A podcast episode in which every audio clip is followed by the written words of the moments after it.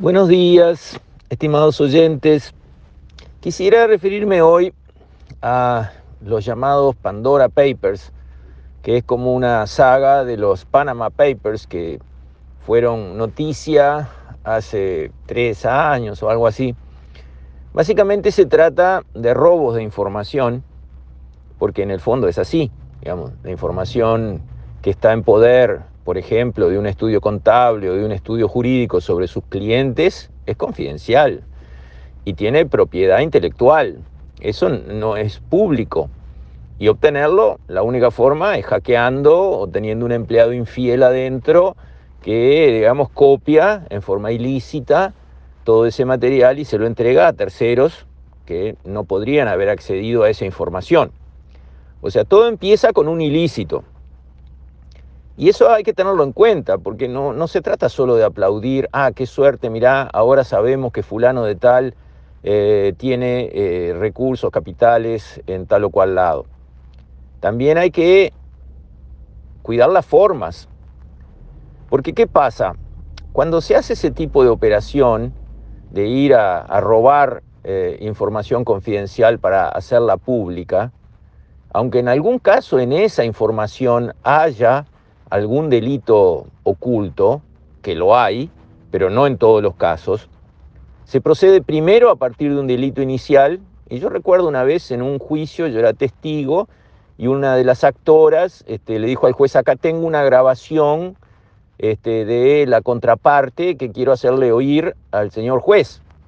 Y, digamos, el abogado de la contraparte dijo, señor juez, grabaciones clandestinas no se aceptan, ¿verdad? Y el juez dijo, ¿es una grabación consentida? No, es una grabación que yo la hice con una grabadora en mi cartera y no sabía que se estaba grabando. No entra al juicio. O sea, el juez rechazó el equivalente al Pandora Paper. ¿Por qué? porque nacía de un delito, nacía de una acción ilícita. Y la calidad de la información que se usa en un juicio tiene que ser buena, tiene que ser legal, porque no podemos este, ir por el camino de que el fin justifica los medios. El medio es robo información para mostrar a los que roban. No, el fin no justifica los medios. Por lo menos para mí, no. Bien, entonces ahí empezamos con una zona un poco complicada. Y después vamos más al fondo de la cuestión.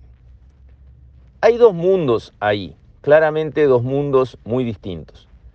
Está el mundo del delito, sí, hay financiamiento del narcotráfico, hay financiamiento del terrorismo, y eso está perfecto que sea perseguido, castigado, bloqueado, eliminado, está perfecto. ¿Por qué? Porque sabemos el daño que le hace a la sociedad toda esa actividad ilícita eh, que ha venido creciendo en las últimas décadas y, se ha vuelto realmente un problema a nivel mundial. Después está todo el otro tema que es el tema tributario, simplemente tributario. No tributario por el lado de decir este, eh, narcotráfico no pagó impuestos. No, no, no. Tributario porque quien tiene esos capitales bien habidos eh, quizás no los declaró en su jurisdicción donde reside. Lo cual empezamos ahí en un mundo que es un mundo muy gris. Entre todas esas personas que salen denunciadas como teniendo algo en algún lado, hay muchas personas que lo declararon perfectamente en su, en su país de residencia y el tema terminó ahí. Pero sin embargo salen publicadas y se genera una duda y se erosiona su imagen pública porque cuando dicen, ah, tenés, después no, pero declaré, bueno, dice, no, pero declaré y estoy bien, eso no, sale más, no le importa a nadie. El daño en la imagen está hecho. Entonces ahí tenemos un tiempo que hay que respetar, un asunto que hay que contemplar, que hay que procesar con cuidado. Si, uno es, si uno es responsable, si uno es cuidadoso de los derechos de los demás, porque de eso se está tratando. Esas personas que están en esas listas también tienen derechos. Y después está el tema de fondo, fondo, que es por qué las personas quisieran tener recursos en, otro lado, separados, no, no a la vista eh, en su propio país. Y ahí básicamente, primero hay que decir que la privacidad perdió la guerra contra la transparencia. En este mundo todo es este, un show, todo está a la vista, todo quiere mostrarse, todo es un reality show, todo tiene que estar para diversión de los demás. Ese es el mundo en el que estamos viviendo y este tipo de procedimiento de robar información y publicarla va en esa línea del reality show, mostrar todo de todos, cosa que a mí no me gusta para nada, no porque tenga algo que esconder, sino porque no me gusta esa manera de actuar. Y por otro lado está la angurria fiscal de los países que parecen no tener límite. Porque países que tienen una tasa tributaria modesta no precisan sus ciudadanos esconder nada porque pagan lo que se debe pagar y todo se queda tranquilo. En Brasil, por ejemplo, donde estar al día con los impuestos es un infierno y cuando uno suma todo lo que hay que pagar, las empresas encuentran que no les queda nada o hasta pierden plata, bueno, hay grandes incentivos para que las empresas que generan muchos volúmenes de negocios traten de proteger algo, y ahí está lo que los brasileños llaman Caixa 2. O sea, tienen como una zona franca privada adentro de la propia empresa para que algo de la facturación quede a salvo.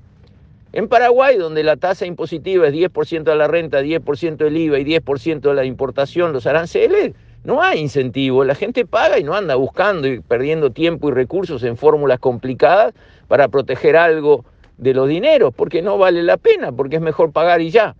Entonces, también hay responsabilidad del lado de los sistemas tributarios de los países, que se han vuelto frondosos, carísimos, que no le devuelven a los ciudadanos lo que corresponde devolverles por los grandes aportes que hace, en algunos lados más y en otros lados menos, y eso genera el incentivo, el estímulo para que la gente busque defenderse.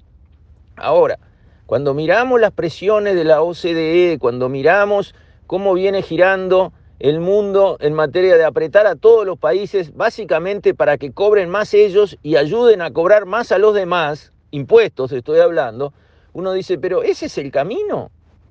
No hay subyacente un error, una estrategia equivocada que es aumentar impuestos hoy sí y mañana también.